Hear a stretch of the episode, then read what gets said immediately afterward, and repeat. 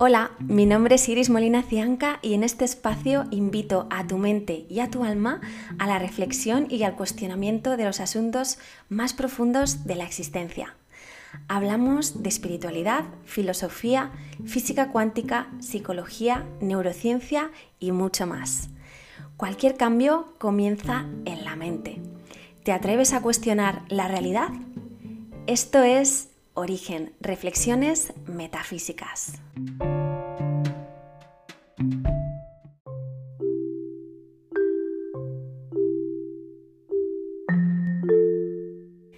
Muy buenas, queridas y queridos oyentes, bienvenidas y bienvenidos un episodio más a este refugio de conciencias que es Origen. Lo sé, lo sé que he estado algo ausente en estas últimas semanas, pero no os preocupéis que seguiré con el podcast. Me encanta compartir este espacio con todos los oyentes y no voy a dejar de hacerlo. Solo que dependiendo de la época, de lo absorbida que me tenga la Matrix, publicaré con más o menos frecuencia, ¿ok? Pero aquí estamos de nuevo y hoy además os traigo un episodio intenso con mucha información, más largo de lo habitual. Así que espero que lo disfrutéis muchísimo y que sobre todo os haga replantearos vuestras preguntas más profundas.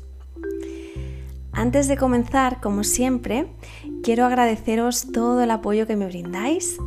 Hoy en particular, mi agradecimiento es para David Cambil, quien me comparte su comentario a través del correo electrónico y dice así. Muy buenas Iris, me llamo David y te quería felicitar por tu programa. He escuchado tus podcasts, son maravillosos. Tu manera tan sencilla de explicar las cosas y esa voz tan bonita permiten que todo entre en mí en lo más profundo de mi corazón. Tus contenidos resuenan en mis células, como si fueran viejas cosas que ya conozco y que van despertando a medida que voy escuchándote. Amor, paz y luz es lo que transmites. Creo que nos llega a todos y nos ayuda a despertar la conciencia. ¡Wow! ¡Qué hermosas palabras! Muchísimas gracias de corazón, David. Todos estos comentarios me dan mucha fuerza para seguir creando contenido que os ayude, así que si como David quieres compartirlo, déjame tus comentarios, tus reseñas en las plataformas del podcast y suscríbete para que te lleguen las notificaciones de nuevos episodios. Si quieres apoyar mi trabajo, puedes hacerlo con un aporte voluntario a través de la página de coffee.com slash origen podcast. Te dejo el link en las notas del episodio. De antemano, gracias. Y bueno, hoy traigo un tema que me apasiona, el cual siempre aparece de algún modo entrelazado en todas nuestras reflexiones. Cuanto más estudio, cuanto más escucho, aparte de darme cuenta de que no sé nada, más claro veo que todo, absolutamente todo, está relacionado. Más me percato de que a menudo las respuestas a todas nuestras preguntas se encuentran en todo lo que no se ve, en una realidad mucho más profunda. Y este es el tema sobre el que vamos a reflexionar hoy, sobre qué hay en todo lo que no se ve, sobre qué hay en el espacio vacío, conocido para algunos como la nada, el éter o energía oscura, conocido para otros como el campo o estructura primordial, y conocido para otros como el quinto elemento, Akasha, Dios o el todo. Y si eres un fanático de Star Wars, sabrás que hablaremos de lo que para ti se conoce como la fuerza.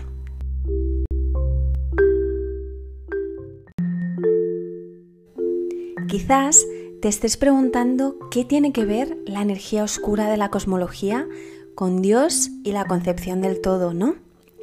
Es normal y por eso mi propósito con este episodio es que te percates de que todos, físicos, chamanes, cosmólogos, filósofos, metafísicos, profetas, etc., absolutamente todos, ahora y desde tiempos remotos, hablamos de lo mismo y buscamos lo mismo, que es al fin y al cabo hallar el origen del todo. Y aunque parezca increíble, física y espiritualidad han llegado sin percatarse a un consenso respecto al que, diría yo, es el principio más sólido de ambos grupos. El principio de que todo lo que se ve posee su origen y fundamento en todo lo que no se ve. Dicho de otro modo, el principio de que las respuestas a la creación se encuentran en una realidad más profunda, que conecta todo cuanto hay, creando coherencia y siendo la causa original de todo. Como siempre os digo, en estas reflexiones encuentro mis verdades y la invitación es que tú encuentres las tuyas.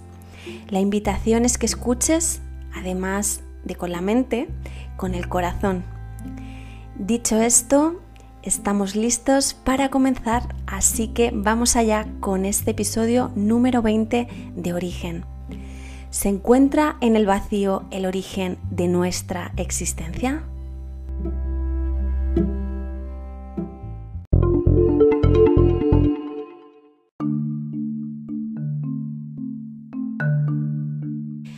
Bueno, antes de comenzar a ver qué es el espacio vacío desde los puntos de vista físico, cuántico y espiritual, me gustaría contextualizar un par de cositas, hacer que vuestro cerebro se sienta cómodo para poco a poco irnos adentrando en esta fascinante reflexión. Bien, lo primero de todo, me gustaría contaros cómo llego a este planteamiento, en qué momento la curiosidad de querer entender desde un nivel intelectual que representa el espacio vacío me lleva a darme cuenta que ya he oído hablar de lo que es en numerosas ocasiones.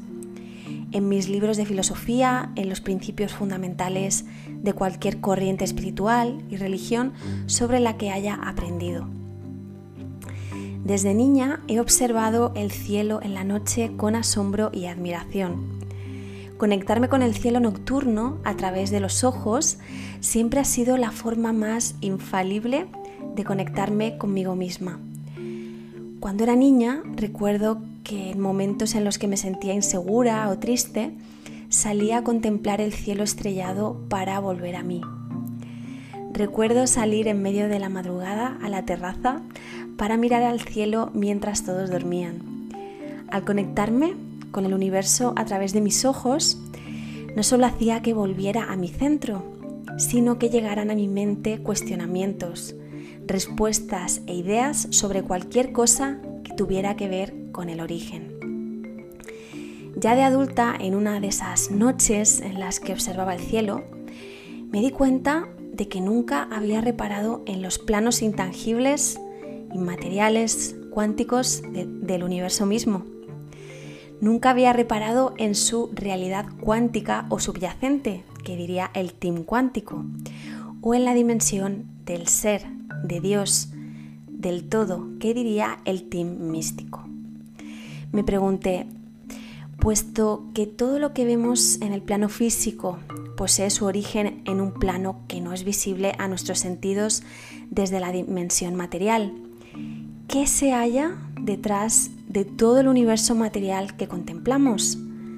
Si yo como entidad física represento en la dimensión material un orden del plano energético y una proyección de conciencia, ¿qué es lo que representa nuestro planeta Tierra?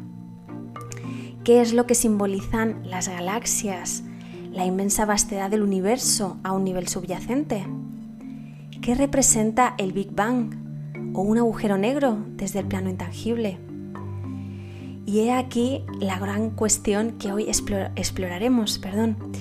El cosmos ha de ser una proyección de algo, pero ¿de qué? ¿Qué representa ese abismal espacio vacío a un nivel cósmico? ¿Qué representa todo lo que hay más allá de los campos magnéticos? ¿Se encuentra aquí el origen, la respuesta a todas nuestras preguntas?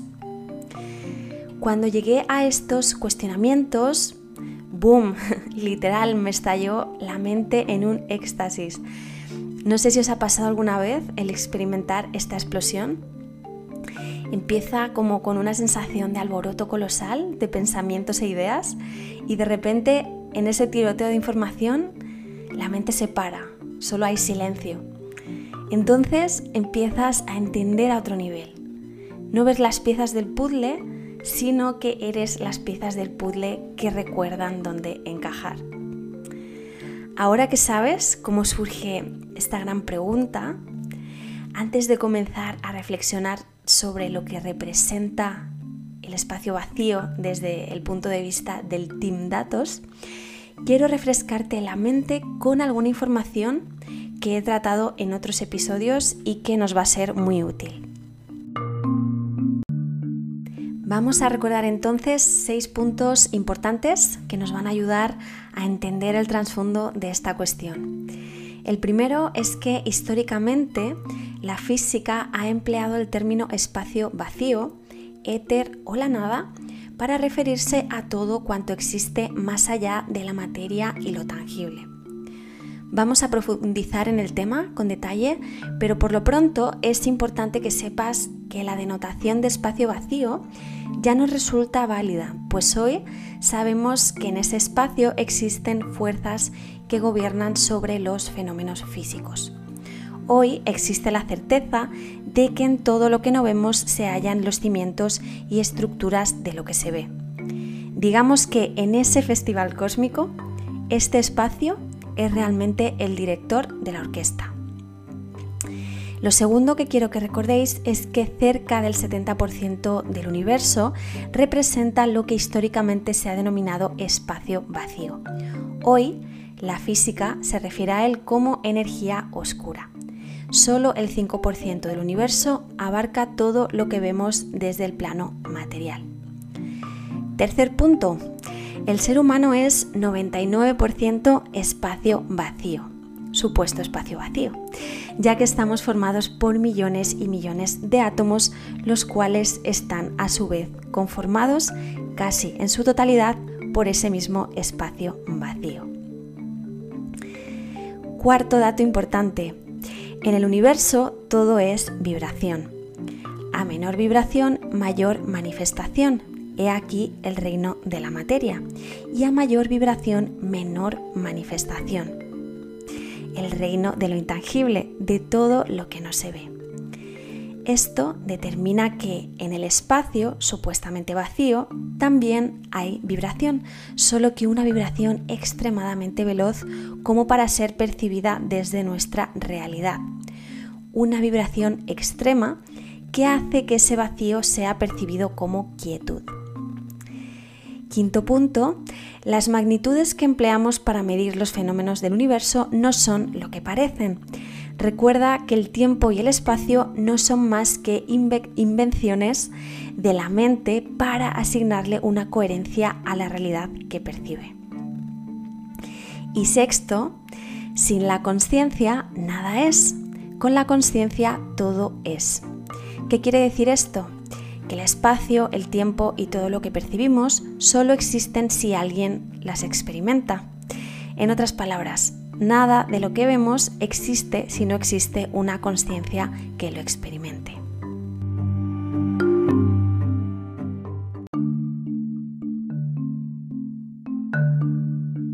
Estupendo, teniendo estos recordatorios presentes, vámonos de lleno a la percepción del Team Datos.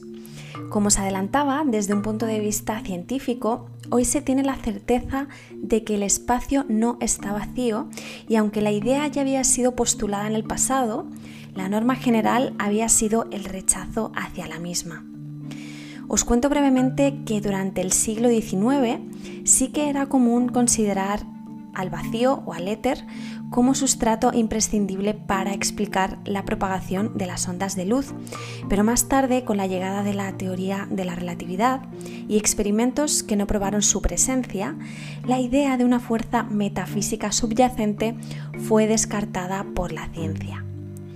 Figuras como Nikola Tesla creían en su existencia y trataron de demostrarla, Tesla se refería al éter como el medio original que llena el espacio. lo definió como un campo de fuerza que se torna material cuando la energía cósmica actúa sobre él, desmaterializándose y regresando al medio original desde el que fue concebido una vez cesa la energía. A pesar de que la idea fuera descartada durante años, los avances en física cuántica y en la observación del universo están haciendo que el éter vea su renacer a través del concepto de la energía oscura. A través de la introducción de Einstein de una constante denominada constante cosmológica a su teoría de la relatividad general, con el tiempo ha cobrado sentido la idea de que el éter pueda poseer una fuerza realmente influyente. La cosmología, rama de la astrofísica que trata de dar respuesta a las grandes preguntas acerca del origen, evolución y destino de nuestro querido universo, es el área de la ciencia encargada en estudiar ese supuesto espacio vacío que hoy se denota como energía oscura. En el estudio de esta grandísima vastedad que es el universo, la cosmología distribuye su observación en tres partes. Siempre que indago sobre el tema, encuentro porcentajes diferentes. La verdad es que parece que no hay un consenso cerrado acerca de los números, pero os transmito los datos oficiales divulgados a partir del trabajo realizado por el satélite artificial Max Planck de la Agencia Espacial Europea en el año 2013. Según esta información, el universo estaría distribuido en, atención a los porcentajes, un 4,9% de materia bariónica. Aquí entraría todo el universo físico, es decir, todos los soles, planetas, asteroides, galaxias, enanas blancas, marrones y muchas cosas más, y por supuesto nosotros. Estaría compuesto además el universo por un 26,8% de materia oscura. Aquí hipotéticamente se hallarían fenómenos como los agujeros negros o las nubes de gases no luminosas. Y el porcentaje restante del universo, que sería un 68,3% de energía, estaría compuesto por energía oscura, me he adelantado en la cual se incluiría todo lo que históricamente se ha llamado la nada, el vacío.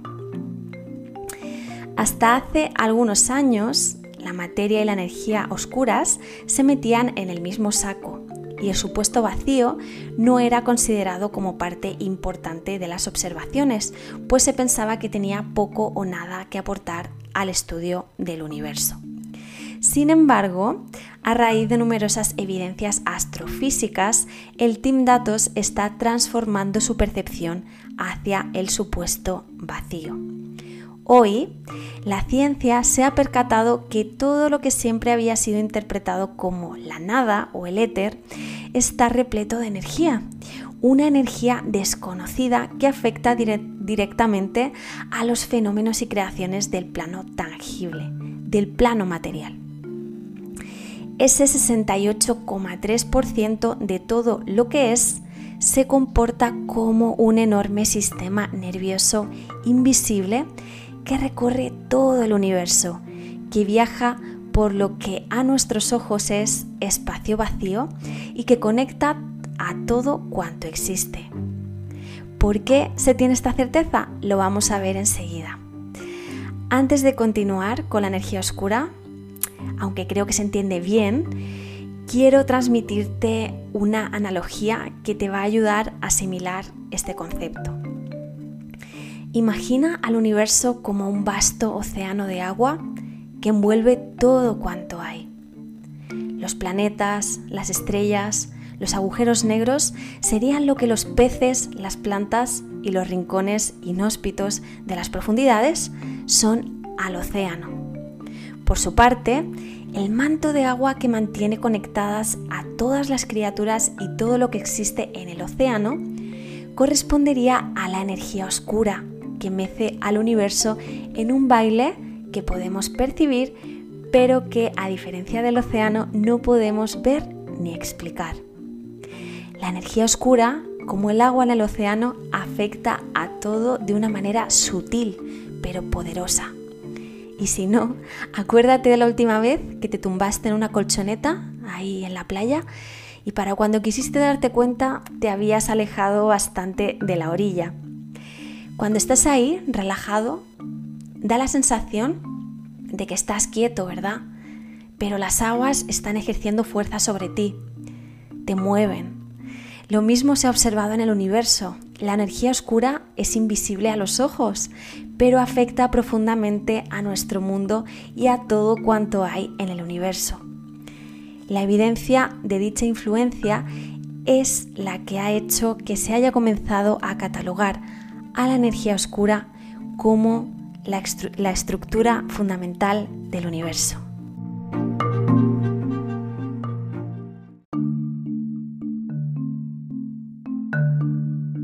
Y bien, ¿qué se sabe hasta hoy de la energía oscura y por qué se sabe que su contenido no puede estar vacío?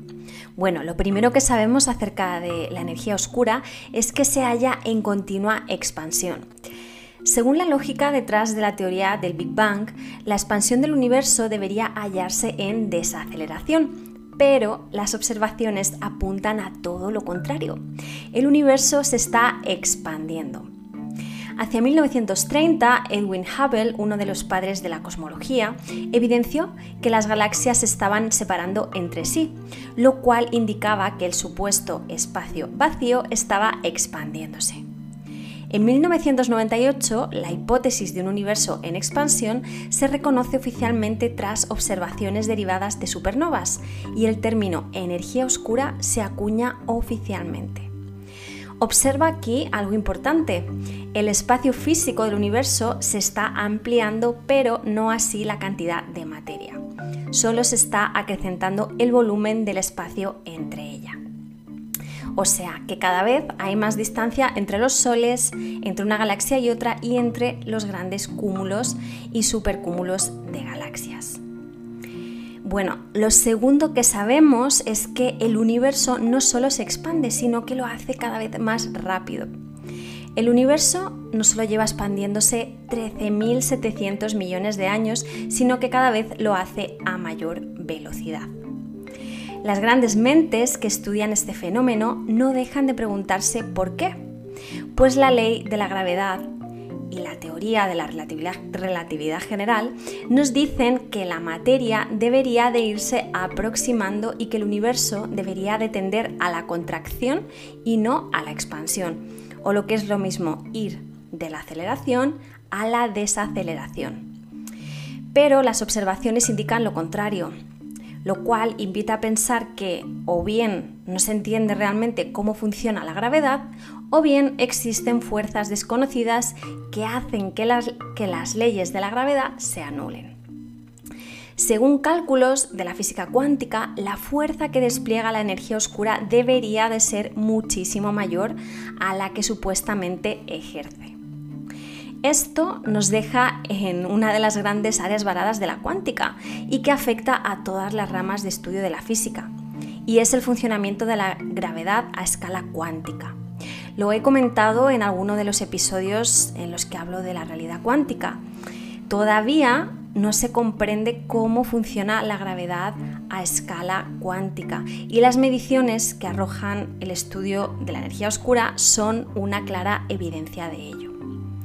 Las observaciones indican que ni la energía desconocida del supuesto vacío, ni los campos cuánticos se ven afectados por la gravedad. Muchos creen que podremos llegar a entender lo que representa todo ese vacío abismal el día que logremos integrar la teoría de la relatividad general de la física clásica al modelo estándar de partículas de la física cuántica. Esto es cuando logremos entender cómo funciona la gravedad a escala cuántica. ¿Qué más sabemos sobre esta energía oscura? Bueno, existen especulaciones sobre los compuestos de esta energía. Según las observaciones, como parte de esa energía oscura, podría existir una hipotética fuerza, la cual ha sido denominada por la cosmología como quinta esencia. Esta sería mucho más intensa que la fuerza de la gravedad, por lo que actuaría equilibrando a la misma. No sé a vosotros, pero a mí se me hace bien curioso que esta energía desconocida haya recibido por parte de la comunidad, de la comunidad científica el nombre de quinta esencia. ¿No se parece mucho a lo que históricamente se ha llamado el quinto elemento?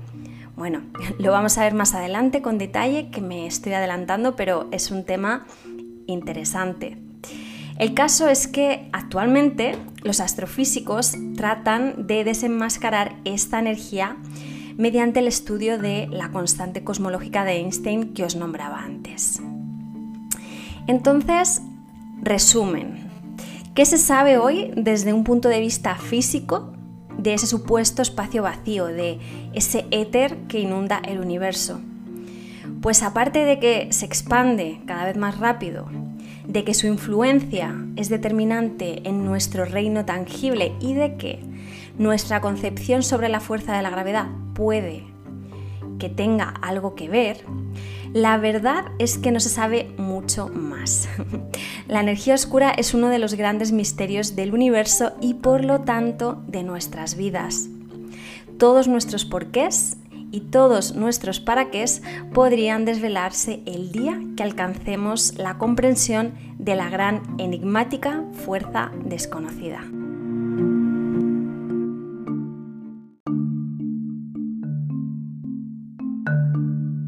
Bien, pasamos ya a investigar qué es este espacio vacío desde el punto de vista del team cuántico. Como sabéis, la física cuántica estudia el comportamiento de la materia de la realidad al nivel más pequeño posible. El equipo cuántico es el miembro de la comunidad científica que más lejos ha llegado en el todavía intento de revelar qué es lo que sostiene la aparente estructura vacía del universo. Para comprender lo que te voy a contar a continuación, sería recomendable que escucharas los episodios en los que hablo de la realidad cuántica. Como ya sabéis, los oyentes que seguís el programa, la física cuántica nos revela que en el plano material lo que realmente reina es el vacío. Todo lo que parece sólido en realidad está compuesto por espacio vacío, supuestamente vacío. El átomo, considerado el elemento material primordial de cualquier estructura, está compuesto por un 99,99% de espacio lo cual significa que esencialmente todo lo que vemos, nuestro cuerpo, un árbol, los planetas, en realidad todo lo que vemos solo es espacio vacío. Uno no puede evitar preguntarse, pues ¿cómo puede ser esto posible, no? Si desde mi punto de vista estoy viendo que existe, ¿no? Que hay una tangibilidad. Desde nuestra perspectiva de la realidad, la verdad de que todo es espacio vacío parece fantasía, ¿no? Y quizás te plantees lo siguiente. Tiene que haber algo, un tipo de materia imperceptible, que es la que da forma al átomo. Ha de existir una materia prima básica que dé forma a todo esto. Bueno, pues esto es lo que se preguntó la comunidad cuántica antes de poner en marcha el famoso colisionador de hadrones del CERN. En el desmembramiento del átomo en subpartículas más pequeñas que ya conocemos, como los hadrones, los quarks y los leptones, los cuales continúan caracterizándose por estar esencialmente vacíos, pues resultaba y resulta evidente la existencia de fuerzas por algo que desconocemos responsables de mantener unidas a las partículas subatómicas la misma fuerza responsable de mantener unidas nuestras estructuras celulares, nuestros cuerpos, las partes de nuestro planeta Tierra, el sistema solar, etc. Para todo el que quiera entender cómo funciona la física cuántica, os voy a dejar en las notas del episodio algunas recomendaciones de libros y de vídeos que os van a ayudar, ¿vale? Bien, pues en 2012 la comunidad científica puso todo en el asador con el sueño de hallar la materia prima del universo, con el sueño de dar con el origen de la existencia. Muchos años de trabajo y energía de grandes mentes, muchos recursos y una superestructura de 25 kilómetros de extensión hicieron falta. El famoso colisionador de hadrones halló una nueva subpartícula, el bosón de Higgs, el cual, una vez más, está esencialmente compuesto por espacio supuestamente vacío. Como veis, este es el cuento de nunca acabar. No importa lo profundo que indaguemos, la experiencia y la intuición nos indica que siempre habrá algo más pequeño compuesto esencialmente por espacio supuestamente vacío. Aunque a muchos les cuesta aceptarlo todavía, el cuento de nunca acabar apunta a que la respuesta al origen se halla en ese éter que todo lo inunda, en un espacio que actúa como un armazón que sostiene, entrelaza y mantiene unidas todas las partículas del universo. Esta fuerza primordial es conocida desde la física cuántica como el campo, término acuñado por Einstein del que ya hemos hablado en otras ocasiones. También conocido, por cierto, como campo unificador de campos, como estructura subyacente o como realidad subyacente. Este esqueleto fundamental es la estructura primordial, es la fuerza que mantiene unido todo cuanto hay en el universo. Si os fijáis, los hallazgos de la cuántica van más allá de las observaciones cosmológicas en cuanto a la comprensión de la existencia o desmembramiento de la realidad se refiere.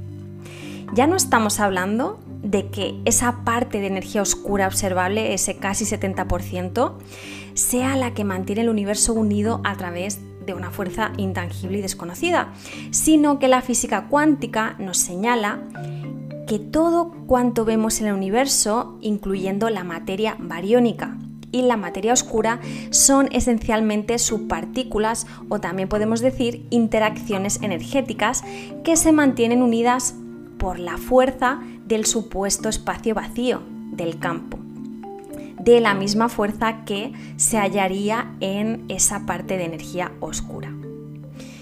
Mira, te invito a reflexionar sobre ello a través de un ejemplo. Es muy probable que el espacio vacío que observamos sea el mismo que observaría un átomo si se pudiera observar a sí mismo. Entre él y los demás átomos observaría amplios espacios vacíos. Al hacer esta reflexión, puedes percatarte de que todo en el universo parece ser una réplica de, algo más grande o de algo más pequeño, ¿no? Según se mire. Fíjate, a nuestros ojos, un diamante, uno de los elementos materiales con más dureza, resulta tremendamente consistente y sólido, ¿verdad? Esta consistencia se debe a que los átomos que lo componen están más unidos que los átomos que forman cosas menos sólidas. Desde nuestra perspectiva de gigante respecto al átomo, el diamante es materia y no hay espacio vacío alguno. Sin embargo, si nos reducimos al tamaño del átomo, veríamos, sorprendidos, que entre un átomo y otro hay un espacio vacío equivalente al de dos estadios de fútbol. Vamos a hacer ahora el viaje en sentido opuesto. Por ejemplo, ¿qué pasa si nos convirtiéramos en gigantes que pudieran observar el supercúmulo de galaxias de la Kea en el que se encuentra nuestro planeta? Pues bien, veríamos un punto el espacio ultra brillante y consistente, igual de brillante y consistente al diamante que observamos en nuestra mano, rodeado de espacio vacío. Pero si nos empezamos a acercar, si nos empezáramos a acercar, comenzaríamos a ver que el superpunto brillante está compuesto por varios puntos brillantes separados por espacios vacíos. Y si nos acercáramos aún más, veríamos cada uno de esos puntos es una galaxia y que entre ellas hay mucho espacio vacío. Y si nos acercásemos a cada galaxia, veríamos que no es sólida, sino que está compuesta por millones y millones de soles que también se separan por espacio vacío. Y así, hasta llegar a nosotros, seres conscientes que se preguntan aquí y ahora en un punto diminuto del universo de dónde salió todo esto.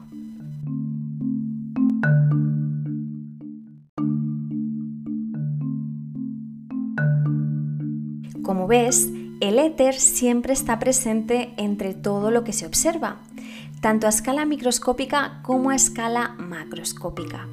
Se mantiene presente como una red invisible que entrelaza todo cuanto hay. Como es arriba, es abajo. Todo es una réplica en el universo. Esto es lo que se llama universo fractal y hablaré de ello en otro episodio con más detalle.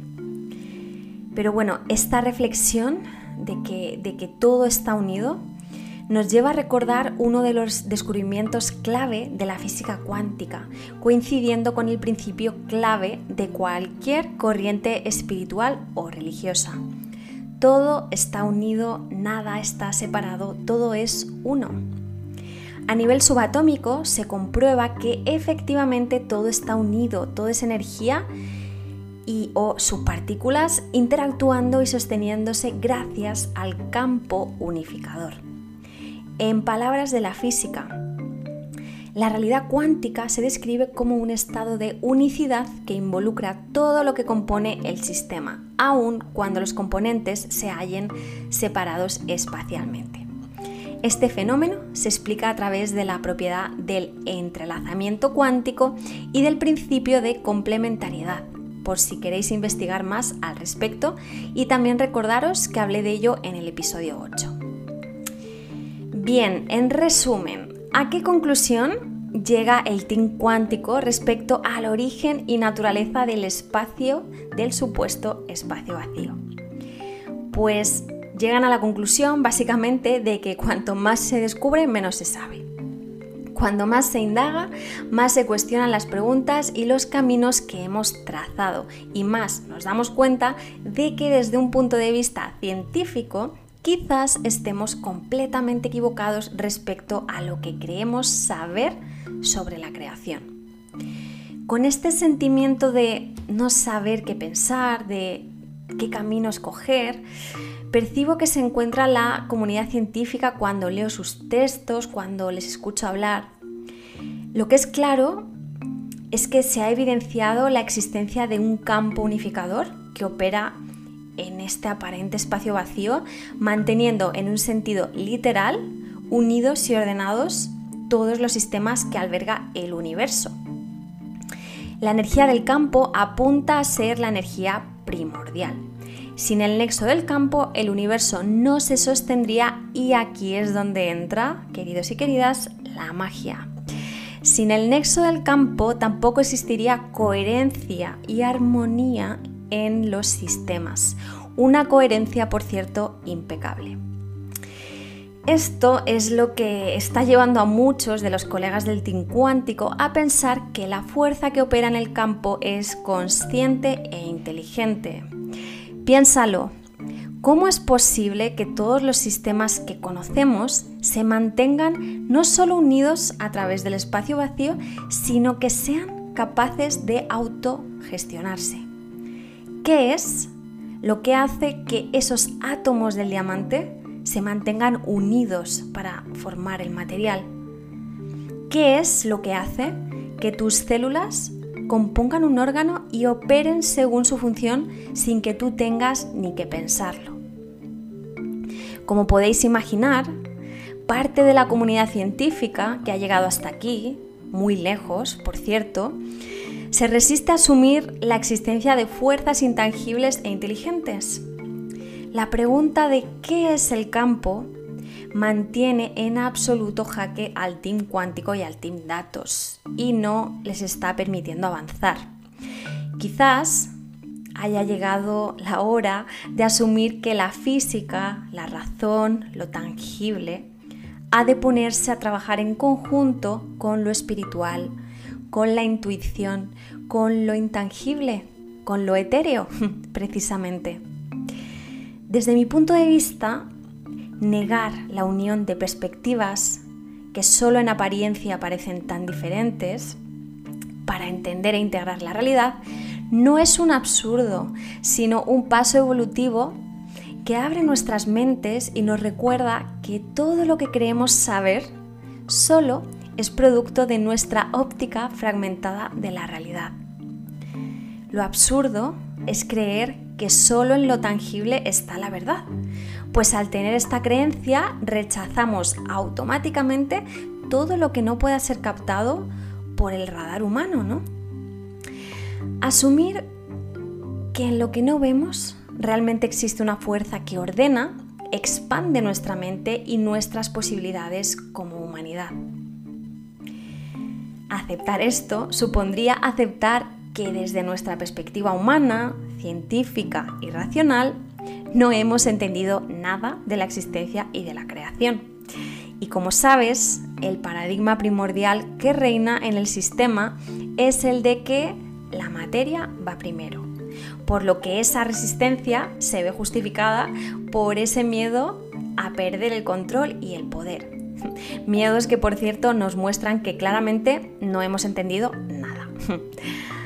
Asumir que este paradigma es erróneo, sustituyéndolo por el paradigma de lo intangible, el vacío va primero, imagínate, supondría un cambio radical en todos nuestros sistemas y nuestros programas mentales, en nuestra forma de vivir y de relacionarnos con los demás y con nosotros mismos. O sea, planteate cómo sería la educación, cuáles serían los recursos más valiosos para el ser humano, qué anhelos tendríamos, a qué daría paso la ruptura de paradigmas, de los paradigmas actuales, hasta dónde podríamos llegar si ciencia y espiritualidad se pusieran a trabajar en conjunto. Bueno, pues para poder imaginarlo, nos falta descubrir qué es el espacio supuestamente vacío desde un punto de vista espiritual, desde la visión de nuestro querido team místico. ¿Es el campo unificador conciencia pura? Bienvenidos al principio espiritual de la nada como el origen de nuestra existencia.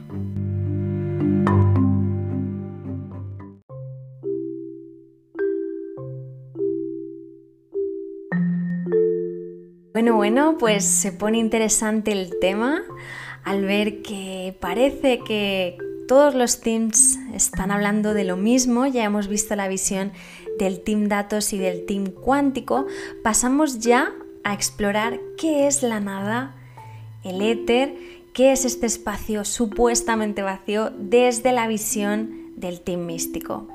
Veréis, si nos ponemos a explorar culturas y tradiciones alrededor del mundo, nos percataremos de que no hay pueblo, no hay corriente espiritual que no haya incluido el éter como parte imprescindible de la creación. El éter, también denominado como quinto elemento, quinta esencia, sustancia etérea, akasha, esencia primordial, conciencia pura, el maná, energía vital, la matriz primordial, la matriz divina y muchas más, es concebida por el team místico como la sustancia primordial del universo, la cual alberga todo cuanto hay enlazando todo entre sí. El éter es el hogar del todo, el hogar de Dios, el hogar de la creación. Del éter surge todo y al éter todo regresa. Sin la sustancia etérea no hay creación, no existimos, no habría conciencia. El éter es la raíz común de todas las religiones, el vínculo entre nuestro mundo externo y nuestro mundo interno, el vínculo entre la materia y el espíritu. Como se adelantaba, el éter es considerado por todas las culturas el quinto elemento esencial del cosmos. Akasha, como más me gusta llamarlo a mí, acompaña a los otros cuatro elementos, aire, agua, tierra y fuego. Akasha se diferencia de los demás por las propiedades de por tener las propiedades, perdón, de todos los elementos. Se trata del elemento clave del que surgen todos los demás. El quinto elemento es la matriz de la que todo proviene y a la que todo regresa. ¿Y de dónde procede el concepto de éter? Veamos en profundidad su significado. El término éter proviene del griego, el cual a su vez deriva del latín y hace alusión al concepto de cielo abierto, cielo estrellado, cielo puro, a esa inmensidad de espacio que vemos cuando alzamos la vista en una noche estrellada, de esas que me gustan a mí. Históricamente, el éter se ha descrito como la energía sutil primaria, invisible, intangible y universal que permea el espacio vacío y a través de la cual se transmite toda la energía y se origina la creación. En la mitología griega, el éter era la sustancia sagrada de la que provenían los mismos dioses y que ellos mismos respiraban, al contrario de los mortales que respiraban solo aire.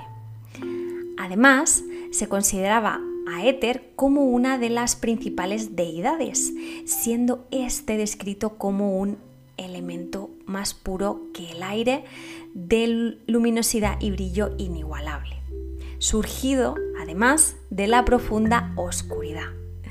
Una romántica descripción del Big Bang, ¿no te parece? bueno, seguimos. En la filosofía presocrática también se consideraba al éter como el elemento fundamental de la naturaleza. Conocerás la naturaleza etérea y también en el éter todas las señales y los efectos destructivos de la pura y clara antorcha del Sol y de dónde se han engendrado. Dice una de las citas rescatadas del filósofo Parménides. Como no podía ser de otra manera, el gran Platón también aludió al éter, refiriéndose a él como el elemento más translúcido, más incluso que el aire, el lugar donde todo permanece el famoso mundo de las ideas. Más tarde, Kant también reflexionaría acerca de él y lo refleja en la teoría kantiana del éter. Kant se refiere al éter como el espacio imaginado y lo considera el fundamento y el origen de toda experiencia real o imaginaria. El éter es el responsable de nuestras percepciones sin el éter no habría percepción ni conciencia de uno mismo. No sé qué sugiere esta reflexión de Kant, bueno, este resumen de su reflexión, pero para mí lo que Kant estaba diciendo es básicamente que la conciencia es y está en todo. Es ese espacio vacío que alberga todo y que posibilita cualquier darse cuenta, ¿no? Bien, seguimos. Desde la filosofía hermética se nombra al éter como principio etéreo y también como akasha, definiéndose como la causa última de todas las cosas existentes y creadas, la esfera causal de todo y la fuente que todo equilibra.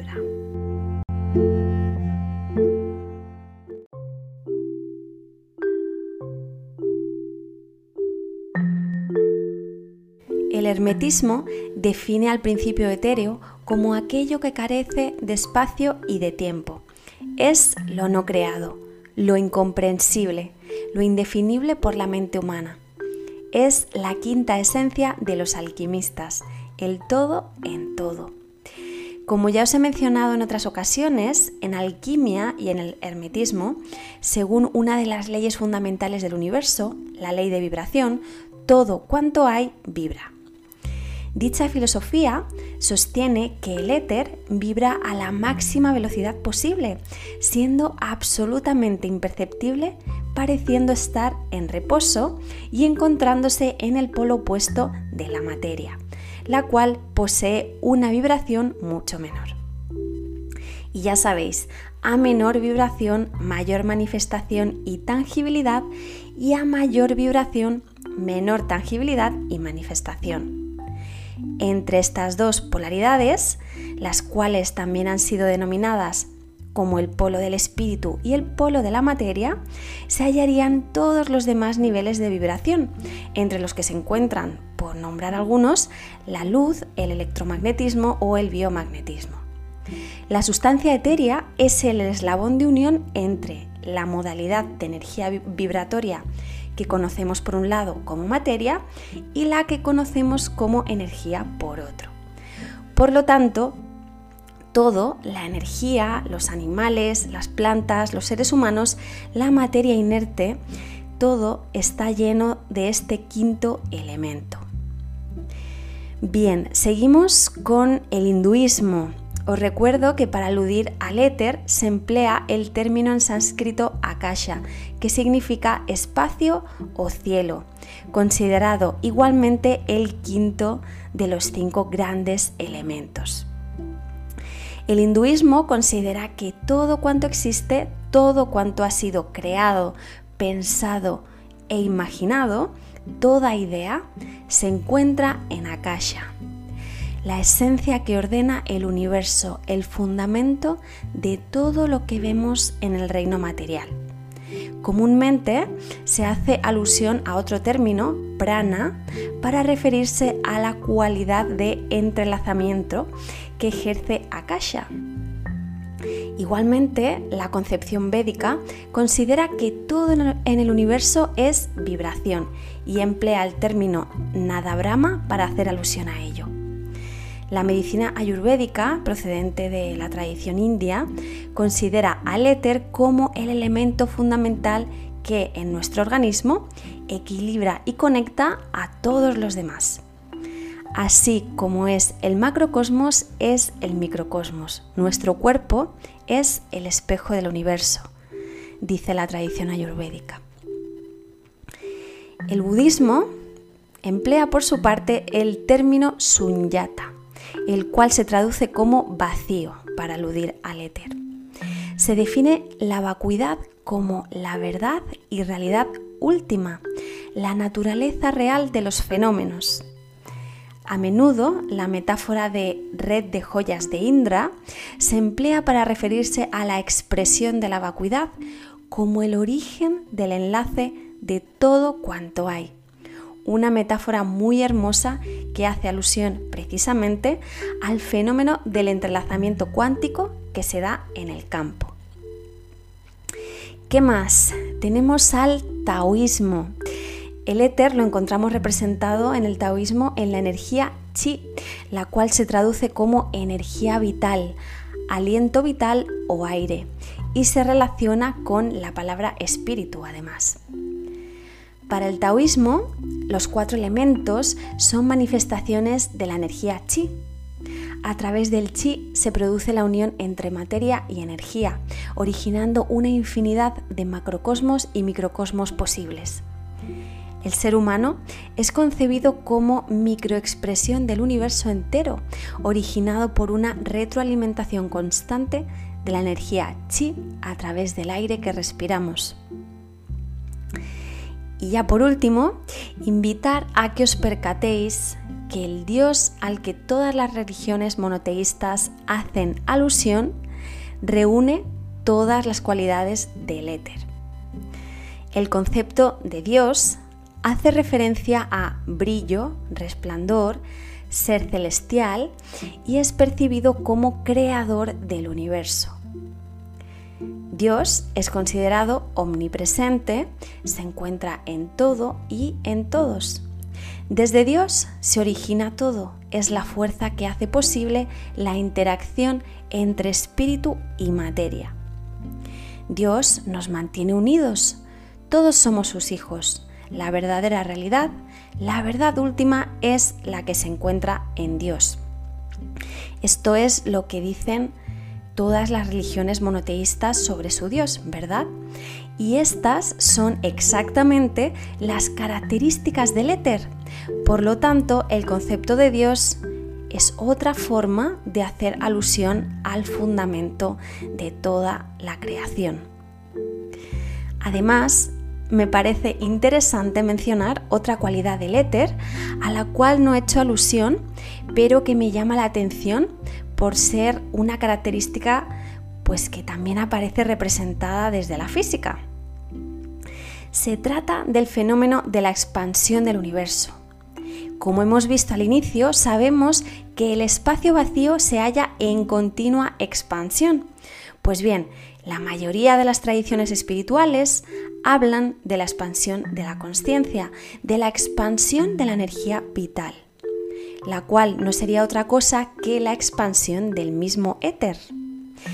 Incluso religiones como el cristianismo hacen alusión al concepto de expansión como una cualidad intrínseca de Dios. En manuscritos como Un curso de milagros he encontrado varias menciones al respecto. Os comparto una de ellas que dice, el ser tiene que ser extendido. Así es como conserva el conocimiento de sí mismo. Extender el ser de Dios es la única función del Espíritu.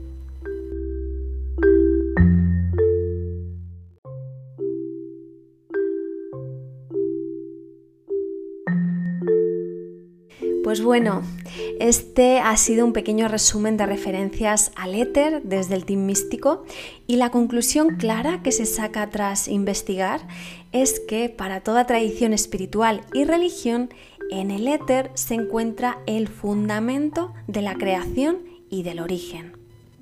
Una vez más, nos damos cuenta de que aquello que hoy está desvelando la ciencia ya se sabía y se transmitía desde hace milenios.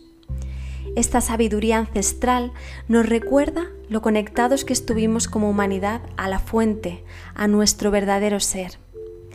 El paradigma de lo que no se ve va primero reinó en el pasado y es de donde procede todo el conocimiento respecto al quinto elemento, y aunque en general las sociedades más occidentales nos hayamos desconectado de su esencia desde la parte espiritual, como hemos podido ver, el éter es un tema de interés universal que afecta a todas las áreas de estudio y a todos los aspectos de nuestras vidas. Para nuestros tres grandes teams, el vacío es la matriz de toda materia y de toda fuerza en el universo. Y me repito en esta apreciación porque me parece importante. No sé a vosotros, pero a mí me parece sorprendente que habiendo tanta similitud, no causal por supuesto, en la apreciación del quinto elemento por parte de los tres teams, aún se siga negando una visión de la realidad holística e integrativa fruto de la conexión entre el conocimiento científico y espiritual. No es coincidencia que el quinto elemento esté en boca de toda cultura, de toda religión y corriente espiritual. No es casualidad que desde el plano tangible, gracias a la ciencia, nos hayamos dado cuenta de que existe una fuerza elemental que gobierna todo lo demás. Como el campo, como el vacío, Dios está en todo, uniendo a cada átomo, en cada causa, en cada efecto, en cada manifestación e interacción de la materia y de la energía. La magia detrás de todo esto es que a pesar de que no tenemos ni idea de lo que es esta fuerza, de lo que representa, del porqué de su existencia, podemos estar seguros de que existe, podemos estar seguros de que existimos gracias a ella. El team místico nunca ha tenido duda de que es, en la realidad, que no se ve, donde se hallan las verdaderas reglas del juego, donde se halla la verdad.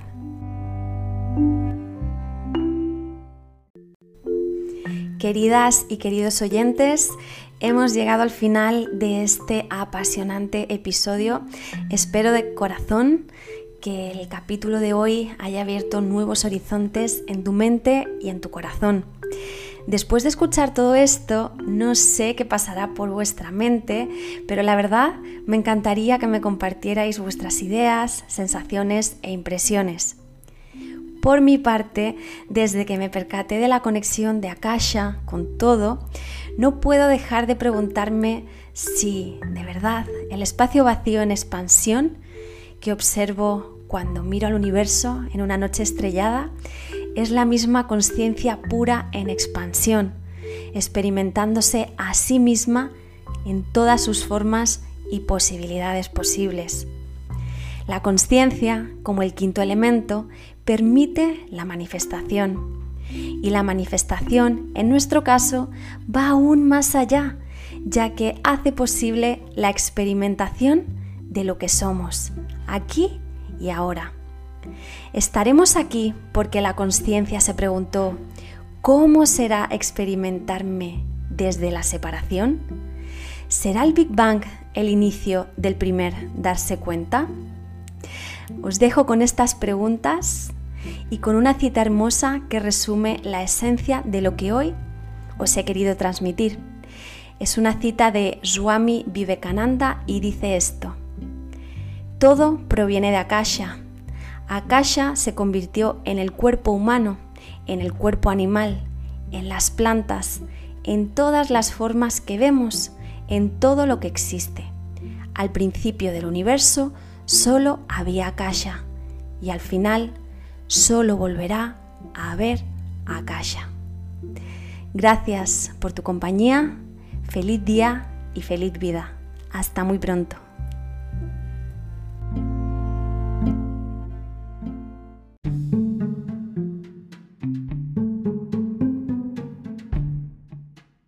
Muchas gracias por tu compañía y si esta información te ha sido de valor, por favor ayúdame a llegar a más personas compartiéndolo en tus redes sociales y dejándome tu reseña en la plataforma si me escuchas desde iVoox.